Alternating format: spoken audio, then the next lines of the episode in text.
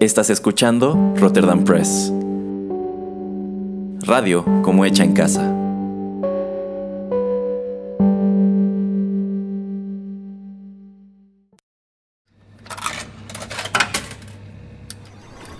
Los videojuegos han deleitado tus sentidos en la pantalla y ahora lo harán en la radio a través de su música.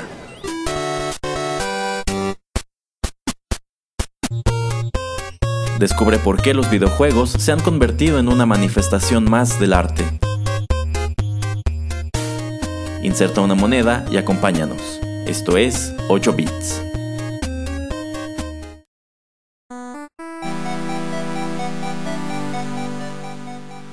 Hola amigos, ¿qué tal? Bienvenidos a la emisión número 17 de 8 bits, un acercamiento a los videojuegos a través de la música. Los saluda como siempre Erasmo a través de los micrófonos de Rotterdam Press y puesto que este es el último programa del año, la verdad preparé algo muy especial para ustedes. Resulta que en esta ocasión nos acompaña eh, un invitado curioso aquí en la cabina, un personaje siniestro que vino literalmente desde el otro lado del mundo solamente a grabar esta esta emisión. Ya han oído hablar de él seguro y están al tanto de sus mañas. Se trata del señor Juanito Pereira. ¿Cómo está, señor Pereira? Muy bien, muy bien. Sin que me levante falsos, mejor. No, no son falsos. Todos los escuchas de este programa saben la clase de alimaña que es usted y que vive en La Haya porque está enfrentando la ley. Vivo en La Haya porque la Corte Internacional de Justicia está ahí donde yo presento el caso en contra suya. No, no, no, no, yo soy inocente de todas las cosas que me señalan. yo soy un pan de Dios en comparación con usted, señor Pereira. Los escuchas saben que todo es todo lo contrario. No, no, no, no, no. A usted lo van a meter a la cárcel. ¿Sabe quién va a ser su compañero de celda? ¿Quién? Un, un velociraptor. Ay, maldito desgraciado. de estos gigantes y horripilantes de Jurassic Park. Claro que no. Sí. Bueno, ya, el señor Pereira vino desde el otro lado del mundo pues a presentarnos temas muy padres de una serie de juegos que a su vez pertenece a la que es una de las más grandes franquicias en la historia pues de, las consolas y demás. ¿Qué vamos a escuchar en esta ocasión, señor Pereira? Ah, vamos a escuchar canciones de la serie titulada Mario y Luigi, que se desprende, es como el sucesor espiritual, digamos, lo de Mario RPG, pero en su versión para los sistemas de Game Boy. Ajá, es una serie de cinco juegos que bueno, se ha desarrollado en las, en las consolas portátiles de Nintendo y bueno, pues que tiene por protagonistas a estos famosísimos hermanos fontaneros italianos que pues han tenido un muy buen número de, de aventuras a través de la historia de, Nintendo. Y bueno, algo muy padre de esta serie es que como dice el señor Pereira, pues sí, estos juegos son considerados los sucesores espirituales de Super Mario RPG que apareció para el Super Nintendo, que es un título muy espectacular en la historia del, en la historia del personaje. Eh, y que bueno, en realidad muchos de los que lo jugamos nos dejó esperando una secuela que jamás llegó. Y pues digamos que estos títulos son lo más, lo más parecido que tendremos a ello. Y otra peculiaridad es que, bueno, de todos los juegos de Mario, la banda sonora de Mario RPG es una de las más aplaudidas. Eh, fue escrita por Yoko Shimomura, quien tiene fama por haber escrito pues, la banda sonora de un montón de juegos para Capcom y también últimamente para, para Square. Y la música de estos juegos de Mario y Luigi también es escrita por ella en su totalidad. Y lo cierto es que está, está padrísima. Entonces, ¿cómo ves, señor Pereira, si vamos con el primer tema de, de esta emisión? A darle átomos. A darle átomos.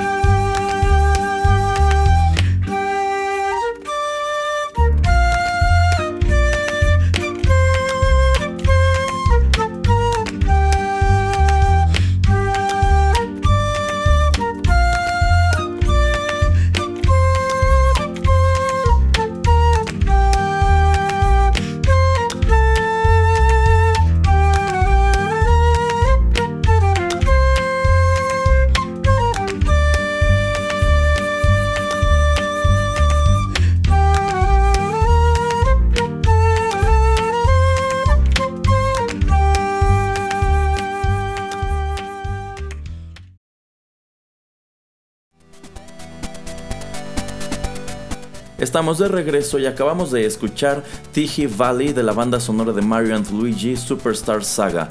Este juego apareció para el Game Boy Advance en el año 2003, les decía, su música fue escrita por Yoko Shimomura y no escuchamos la versión original sino el cover que realiza 8-Bit Brigadier, que la verdad está muy, está muy curioso. Y bueno, este, esto, esto fue elegido por el señor Pereira, todo lo que vamos a, escuchar en esta ocasión lo eligió él.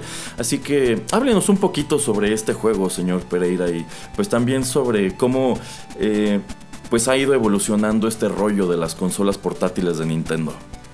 Pues este juego fue el primero de esta serie, que ya dijimos son cinco juegos. Y es muy curioso porque fue primero en el Game Boy Advance y si tú tuviste el, Game Boy Advance nada más tenía el botón A y el B.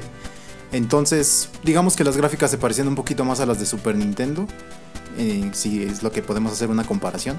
Y es un juego muy curioso porque con un botón, con el botón A, digamos, controlas a Mario y con el botón B controlas a Luigi. O sea, utilizas a los dos personajes al mismo tiempo. Sí, así es. Con la crucecita, como le llamamos, los mueves, pero todas las acciones que van realizando eh, tienes a fuerzas que, que ser una con un botón es Mario y el otro es Luigi. Entonces, eso le genera una dinámica muy diferente al juego. Ya, o sea, ya no es el típico Mario que cuando ponías dos jugadores, primero un jugador utilizaba a Mario y el otro a Luigi, sino que este es un juego para una sola persona, pero con los dos personajes. Sí, digamos que en el sistema, ya que estás en las peleas, eh, tienes que estar viendo a quién están atacando y entonces es el botón que tienes que apretar para defender, por ejemplo. Y para el ataque sí solamente usas un botón y a veces hasta usas a tu hermano, a Luigi o a Mario para aventar o para hacer combos. Como Thor y Loki. Sí, exactamente. ya, ya, ya, ya. Fíjese, señor Pereira, que en la emisión anterior comentaba precisamente que a mí siempre me sorprendió lo longevo que fue el Game Boy, porque, bueno, esta, esta, esta es la consola portátil original de Nintendo. Aparece prácticamente a la par del, del NES que bueno, el NES era una consola de 8 bits y pues digamos que el Game Boy también, pero pues con una capacidad más limitada porque pues vamos, era una consola que podías llevar contigo y que funcionaba con pilas. Eh, y uno pensaría que el Game Boy hubiese muerto antes incluso que el NES. Pero pues a mí siempre me ha parecido muy chistoso como en tiempos del Super Nintendo pues muchos de los juegos que aparecían para esta consola también tenían su puerto para Game Boy e incluso en tiempos del Nintendo 64 el Game Boy seguía vigente, que bueno, es el Game Boy original, el gris, que de hecho el señor Pereira todavía lo tiene, se lo voy a robar a su casa. No, déjalo en paz. y después vino el Game Boy Color, que en realidad era la misma cosa, pero mientras que el Game Boy original solamente te permitía ver los juegos en como escala de verdes o grises, eh, el Game Boy Color pues ya tenía una paleta de colores muy básica, pero digamos que era como una, una innovación. Y no es hasta los 2000 que aparece su sucesor al fin, que aparece el Game Boy Advance, que pues lo chistoso es que es prácticamente lo mismo pero con más tecnología, es como un Game Boy de 16 bits, como señala el señor Pereira, que pues sigue teniendo su crucecita o su D-pad y dos botones, que era lo que, con lo que contaba el Game Boy Ah, ah, también tenía los de arriba. Ah, entonces ya tenía cuatro botones, este. Pero bueno, seguía siendo una consola, digamos, más o menos básica, ¿no? Sí, así es. Y digamos que, no sé, eh, tú, tú, sí, yo también concuerdo contigo de que uno pensaría, ah, es que el Game Boy la gente pues, se muere, ¿no? Porque aparte no, no generaba luz la pantalla. Hasta, ah, hasta el 10 es cuando genera luz, que es la cuarta o quinta iteración de, del Game Boy. Entonces, a fuerzas necesitabas que fuera luz del día o tener una lámpara o algo para poder ver lo que estabas jugando. Ajá, y de hecho me acuerdo ahorita que lo, que lo menciona el señor Pereira que te vendían un accesorio para el Game Boy que era una lamparita. Yo lo tengo. Ajá, que, eh, no sé si ustedes han visto estas lámparas que venden para libros, que es como un clip que tú atoras en la, en la parte de atrás y ya te queda ahí colgando el foquito. Era la misma cosa, pero para el Game Boy. Y también algo chistoso y a lo que yo le atribuyo un poco de la longevidad del Game Boy es que el que se supone que sería su, sucesor fracasó, es decir, el Virtua Boy. Sí, así es. Y bueno, es, curioso, es curioso. Pero también algo que siempre me ha, me ha, llamado mucho la atención del Game Boy es la cantidad de accesorios que le crearon porque este era un aparatito que llegó a tener hasta cámara. Y hasta impresora. Ah, y hasta. Ah, sí es cierto, porque era, el chiste era que tú podías tomar fotos con el Game Boy e imprimirlas como si fueran Polaroids. Así es. Algo que de hecho incluso nuestros modernísimos celulares no pueden hacer todavía. Oh my god. Entonces, para que vean que el Game Boy, pues la verdad estaba poderoso. Sí, sí, era todo, todo una invención. Sale. Pues vamos con la siguiente canción, señor Pereira. Adeli.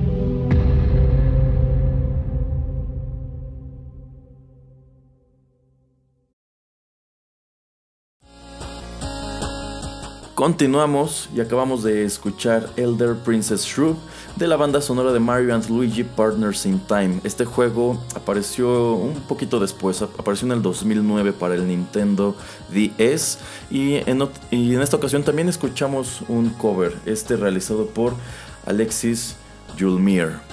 Bueno, señor Pereira, este, cuéntenos quién es, quién es la, la anciana princesa Shrew. Es la malvada eh, villana de, ese juego de Partners in Time. Aquí en Partners in Time, eh, los Shroops son algo así como. Son, los villanos que, por lo que entendí, son algo así como.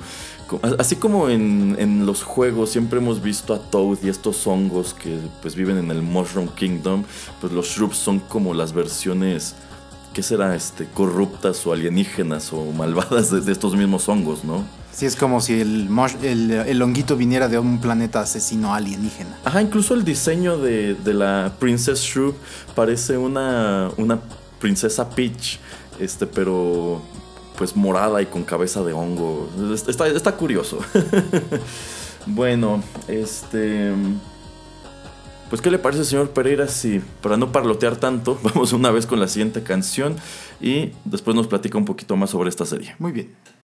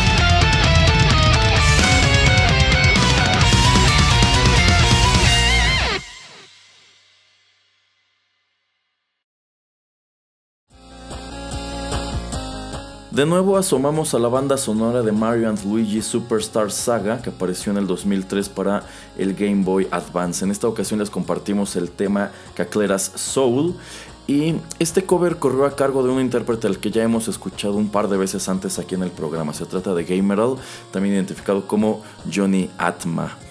Bueno, eh, Caclera es el villano de, este juego, el primer juego de la serie de Mario and Luigi. Y a ver, señor Pereira, eh, en vista de que este juego es muy comentado o es señalado como algo así como el sucesor espiritual de Super Mario RPG, eh, que apareció casi 10 años antes, o me parece que sí son 10 años antes, ¿Por qué esta comparación? ¿Qué, tipo de juego es este de Mario Luigi? ¿Cómo son los juegos de esta serie? Pues son sucesores porque son así el mismo estilo de que puedes andar por todo el, por todo la pantalla. Puedes ir de aquí para allá, necesitas comprar tus ítems. Eh, lo, el, sistema de batalla, por ejemplo, es a veces el mismo de que tienes que hacer el timing, de que para que Mario sea siempre los mismos saltos al mismo tiempo o para hacer la defensa. Pero cosas que son un poquito diferentes eh, con estos juegos comparados con otros de Mario es que Bowser nunca es el villano principal de estas historias. Siempre meten a personajes que son nuevos o diferentes. Ya, que bueno, de hecho eso es algo consistente precisamente con la historia de Super Mario RPG, porque allí Bowser no era el villano, sino que te meten a este personaje creado específicamente para el juego, Smitey, e incluso Bowser se convierte en un personaje, bueno, en un aliado que puedes utilizar. A mí me gustaba mucho jugar con Bowser. este... Oiga, pero bueno, ¿estos juegos tienen algo que ver con la historia de Mario RPG? No, no tiene nada que ver porque como no es la misma empresa a los que los estás haciendo, por eso ah, tuvieron que ya, ya, ya. Por eso tuvieron que crear estos juegos. Y es lo mismo el mismo caso con los de Paper Mario. Ajá. No es, es también otra empresa diferente, o sea, los Paper Mario que es para las consolas, de casa son, es una empresa y los de Mario y Luigi para las consolas portátiles es otra empresa. Ah, o sea que Nintendo está contratando algo así como mercenarios para que les hagan sus juegos. Así es. Ah, que fue del Nintendo de antes que hacía sus juegos así desde cero. No, no, no, no, no. Muy mal. Las cosas ya no eran como antes. Pero por allí leí que creo que personajes de Mario RPG sí han hecho por lo menos cameos aquí, ¿no? Hasta que. Lo que yo me acuerdo, no, porque. Yo, lo que leí es que por ahí hay un station donde puedes ver el muñequito este de ah. Gino. Pero, o sea, no, no, no el personaje, pero, o sea, como que sí hay por allí guiños nada más. Sí, sí, sí, como sus pequeños easter eggs así de. Sí, exactamente. Sí, en esa manera sí, pero no no puedes jugar con ellos. Ya, que, es otra cosa que siempre me, me, ha resultado interesante, como muchos de estos personajes originales de Mario RPG en realidad no los volvieron a utilizar. Yo me imagino que porque debe haber un meollo legal en vista de que ese juego lo hicieron entre Nintendo y Square, entonces pues como ya no trabajan juntos, seguro pues ahí hay algo que impide que los utilicen. Pues hasta donde tengo entendido, creo que es Square quien tiene los derechos, entonces por eso no, no los han usado otra vez. Oh, ya, ya, ya, ya, ya. Bueno, pues vamos con otro tema y este es de, un, de una iteración de esta, de esta saga un poquito más reciente.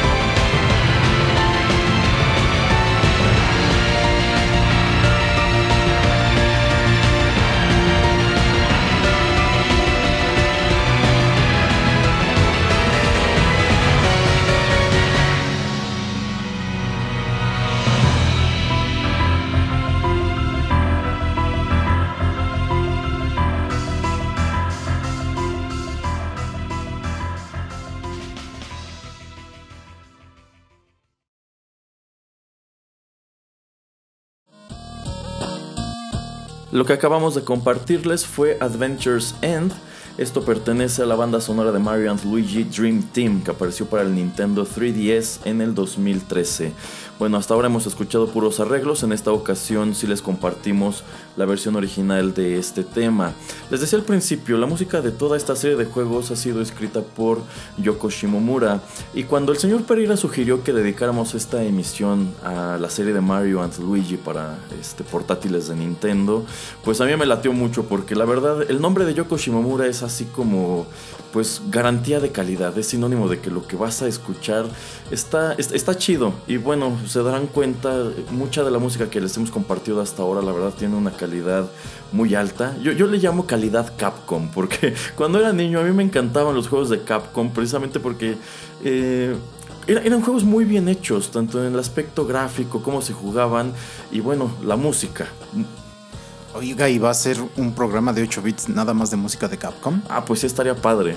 Y bueno, pues Yoko Shimomura empezó su carrera trabajando para, para Capcom. Ella sale del conservatorio de Osaka y pues entra prácticamente poco después de terminar a trabajar en esta empresa porque a ella se le ocurre, Ay, voy a hacer música para videojuegos y pues a la fecha ella es una de las compositoras de este género pues más prolíficas y, más admiradas. Entonces si ustedes comparan, si ustedes conocen la música de los juegos de Mario y, lo, y la comparan con, pues, con lo que les hemos presentado aquí, pues sí es muy distinta. Incluso pues como que estos temas tienen un tienen dejos como de Mega Man porque como que sí de hecho. Sí, sí lo escuchas. Ok esa es música que podría escucharse en un juego de Mega Man. Sí es más tiene más dinamismo y las de los otros juegos de Mario son más felices ajá ajá. Yo, yo, yo agarro mucho de referencia por ejemplo la música de Mario 3 que yo considero que es así como como el estándar. La música de Mario siempre se parece a esa banda sonora sí de hecho y, bueno, no puede faltar el famoso pero ¿Cómo? ¿Se escucha eso en estos juegos? no. Está lo chistoso. Ni siquiera escuchas el tema clásico de Mario. Bueno, a ver, señor Pereira, vamos a continuar con la historia de las ah, portátiles De, de, Nintendo. Eh, del Game Boy nos brincamos al Color y después al Advance. Después viene el 10. ¿Qué tan diferente es el 10 comparado con el Game Boy Advance? Pues las gráficas son un poquito más dinámicas. No es un salto, digamos, tan... Abismal. Ajá. Digamos que sí se ve un poquito tipo Nintendo 64, pero como que le falta un poco de cosas.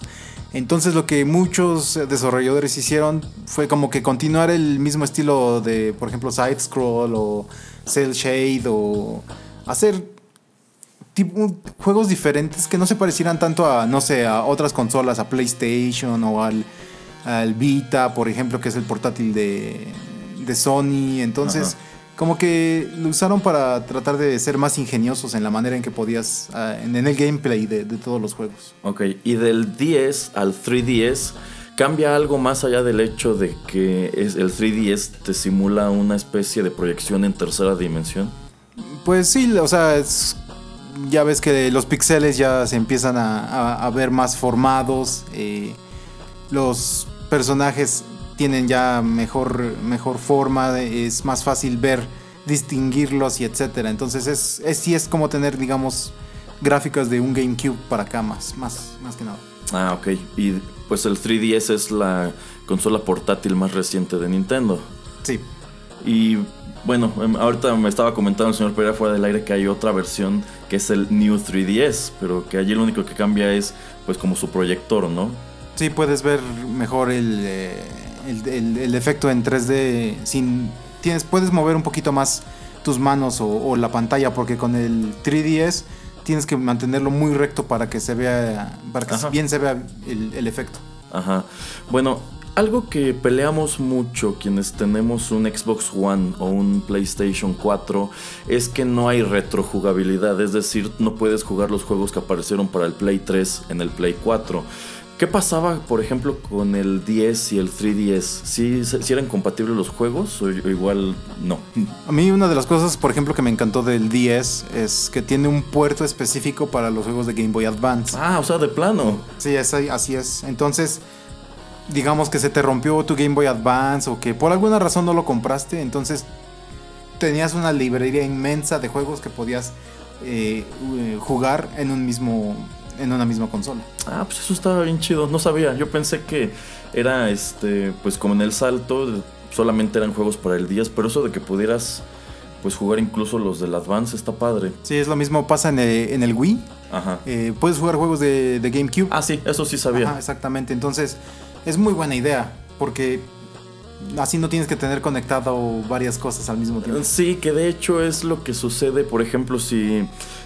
Con, el PlayStation, si, tú- si tú tenías el God of War 3 para el PlayStation 3 y querías jugarlo en el 4, pues no, en realidad ya tenías allí tu juego viejo y si querías pues repasarlo o algo tenías que volver a conectar el Play 3 o comprarlo otra vez en la versión remasterizada.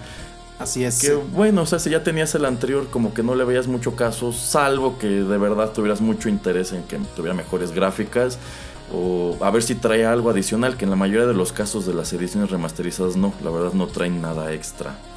Bueno, pues mire señor Pereira, la próxima vez que se reúna usted con su cúpula de villanos, entre los cuales están las cabezas de Microsoft y de, y, y de Sony, ahí- ahí coménteles a ver si para su consola de siguiente generación no nos hacen la misma jalada, porfa. No, queremos todo su dinero, así es que no lo haremos. Ay, maldita sea. Bueno, ya, vamos, vamos, vamos con otra canción.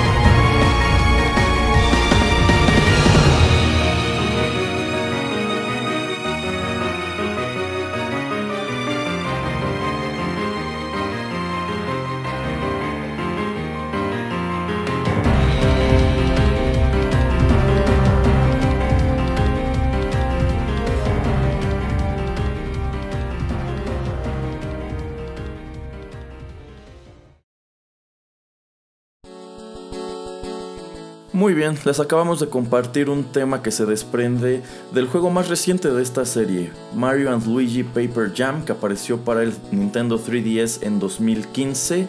Este es el tema del jefe final, se titula Final Boss Phase 2 y de nuevo escuchamos su versión original. A ver, señor Pereira, platícanos, platícanos un poco sobre este juego. Pues bueno, los que ya conocen las de consola de Paper Jam saben que parecen como stickers, como es muy diferente la manera en que, en, que se presenta el personaje de, Mario y ese mundo. Entonces lo que hacen es, sí, como un crossover, como poner los dos mundos en, un mismo lugar. Y es que es demasiado estos juegos son demasiado ingeniosos. O sea, ya con el 3DS, por ejemplo, tienes cuatro botones y ya puedes entonces con cada botón puedes hacer algo diferente con cada personaje. Si tienes cuatro personajes, cada botón es un personaje diferente. Ah, ok, o sea, en este punto ya no nada más utilizas a Mario y Luigi, sino que ya tienes todo un reparto. pero, por ejemplo, ¿quiénes aparecen aquí? Wario, Peach o Toad. Eh, aparece, sí, Mario, eh, Luigi, Toad, Peach. Entonces puedes usarlos para, para jugar. Ya, o sea, esto es más como un RPG, digamos. Sí, ya, ya se parece más a, al, eh, al del Super Nintendo porque ya tienes más personajes donde, donde puedes escoger. Ah, ya, ya, ya, ya, ya. Ok, y bueno, pues este es el lanzamiento más reciente de la serie. Me imagino que la van a continuar, ¿no? Sí, bueno, de hecho, este año van a sacar el remake del primero. Ah, ajá. Pero remake es como solamente mejores gráficas o tipo si lo van a hacer de cero. No sé si lo van a hacer de cero, pero le van a incluir también una otra como un subjuego de que son nada más los minions de Bowser. Ajá. Entonces como van también para que te pelees con ellos y etcétera. Y yo creo que sí es es un remake nada más como más remasterizado, como se puede decir. Ajá. Ya. Bueno, pues Vamos con el último tema de esta emisión y la verdad es que nos guardamos la artillería pesada para, el final. De, de toda la música que escogió el señor Pereira para este programa, yo considero que este es el tema más chido de todos y la verdad también viene en un arreglo muy muy padre. Aquí les va.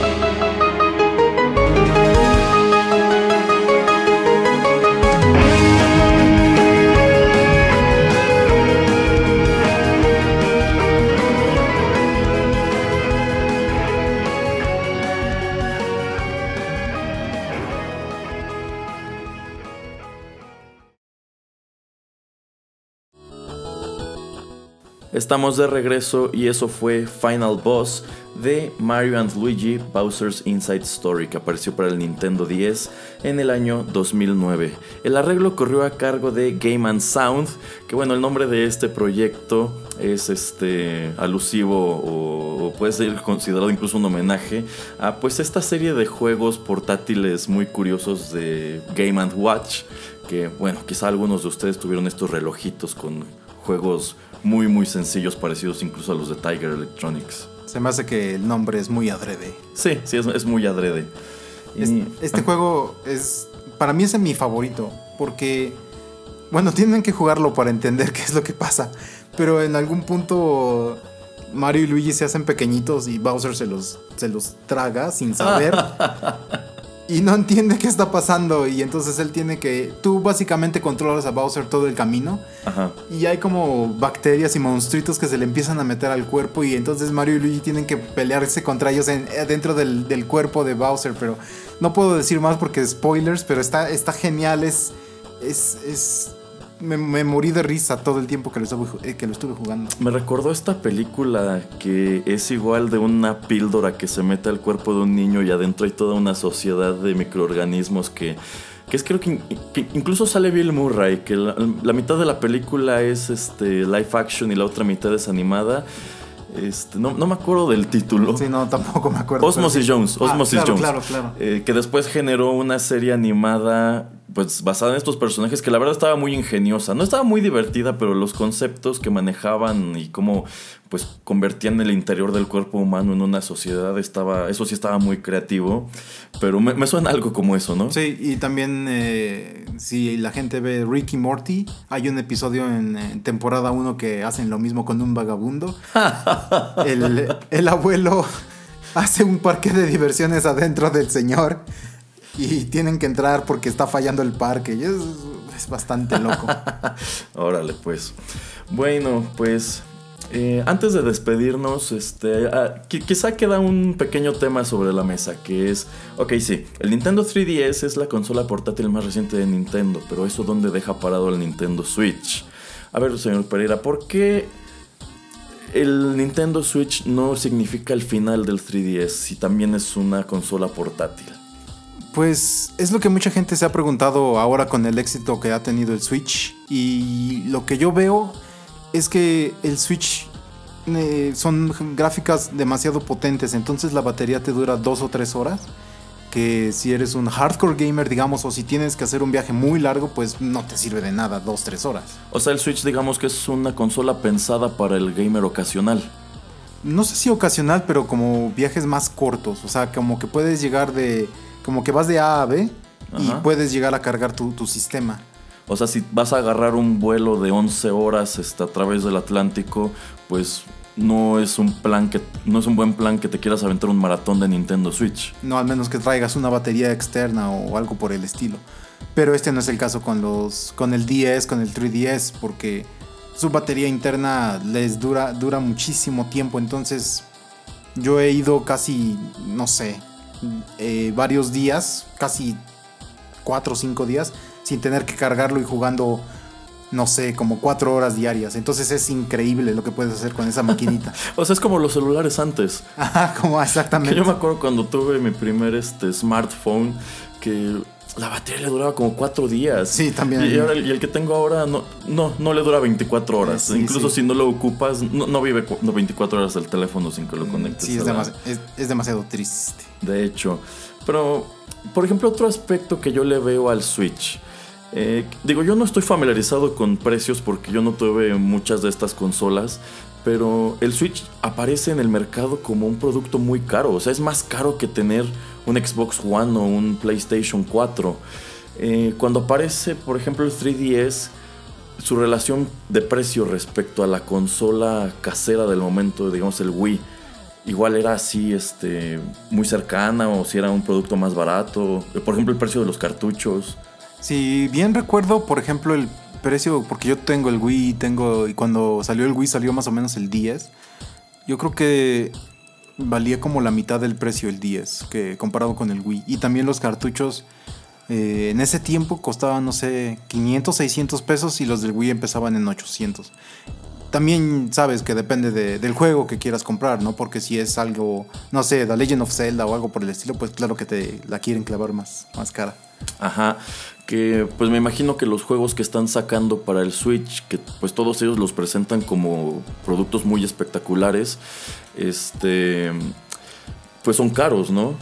Sí, creo que valen como aquí en México como 1500 pesos o algo por el Que pues es el precio de un, de un disco para el PlayStation 4. O sea, un buen título para este tipo de consolas ya no estaba, ya no está bajo de mil pesos. No, así es. Entonces, este, pues sí, como que todo este rollo de los videojuegos se ha convertido también en un hobby un poquito caro. Yo estoy seguro que para nuestros papás cuando éramos niños y nos compraban cassettes para el NES o el Super Nintendo también debería representar un, un gasto muy oneroso. Pero, pues sí, realmente no, ya no es un hobby barato. Eh, la verdad, hace mucho tiempo que le perdí el hilo. a ¿Qué papel juega hoy día la piratería en el caso de estos juegos? Sí, tienes mucha razón. La verdad, no, no tengo idea, pero antes sí podías ir al mercado y encontrarte muchísimos cartuchos. Ahora la verdad no ni me he parado, entonces... Pues, eh, pues, yo me acuerdo, o sea, en tiempos del NES el juego original podía costar digamos 300 pesos, pero podías buscar la versión pirata eh, que muchas veces en realidad eran los discos, los juegos del Famicom que traían y nada más comprabas un adaptador todo cucho para ponerlo en el, en el NES porque pues la entrada era diferente. Eh, y costaba, e, era más barato. Entonces, eh, si no tenías, digamos, mucho dinero para comprar juegos originales, podías jugar este, piratas.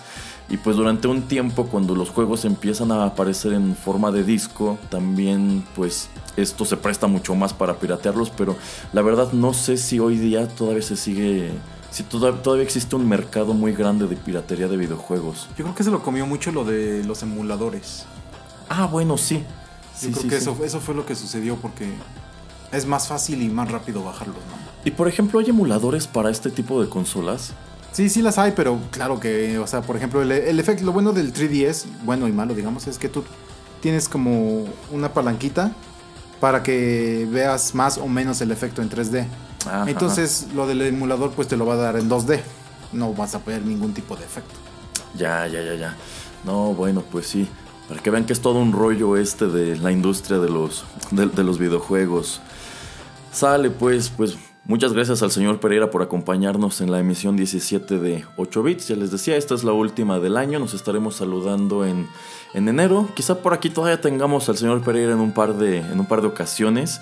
Y pues les traeremos música muy padre como, como, la de esta, como la de este programa. ¿Algún último comentario? Saludos, señor Pereira pues saludos a todos los que nos escuchan y pues nada más quería decir que debido al éxito de, todo lo que ha sido Game Boy, yo no veo que se vaya a ir muy pronto de, este, de este mundo. O sea, no, veo que el Switch lo reemplace porque simplemente en este año, por ejemplo, salió uno nuevo de Metroid, por ejemplo. Entonces eso para mí indica que, hay demanda y que la gente le gusta. Y a mí la verdad sí me gusta mucho traer mi, mi 3DS a todos lados. Y bueno, es un, es un sistema un poquito más económico. Sale, pues, muchas gracias al señor Pereira. Yo esperaba que le mandara saludos a sus amigos reos que están igual enfrentando sus procesos en, los tribunales de la Haya. Cállese. al Velociraptor que lo va a acompañar, al pterodáctilo que, que, se lo va a llevar, no. al dilofosaurio. Claro que no. Porque han de saber que muchos de los némesis del señor Pereira son dinosaurios. ya córtele, maldita sea desgraciado. no, bueno, pues muchísimas gracias por la sintonía. Eh, y bueno, los esperamos aquí en enero en Rotterdam Press con muchísimas, muchísimas más sorpresas. Bye. Adiós.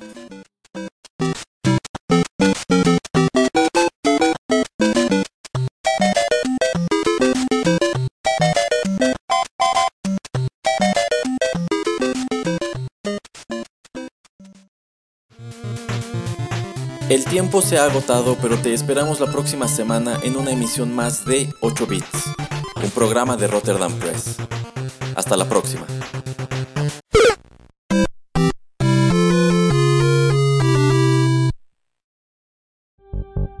TechPiri, el programa que te enseña el impacto de las nuevas tecnologías de manera clara y divertida. TechPili. No te lo pierdas. Una producción más de Rotterdam Press.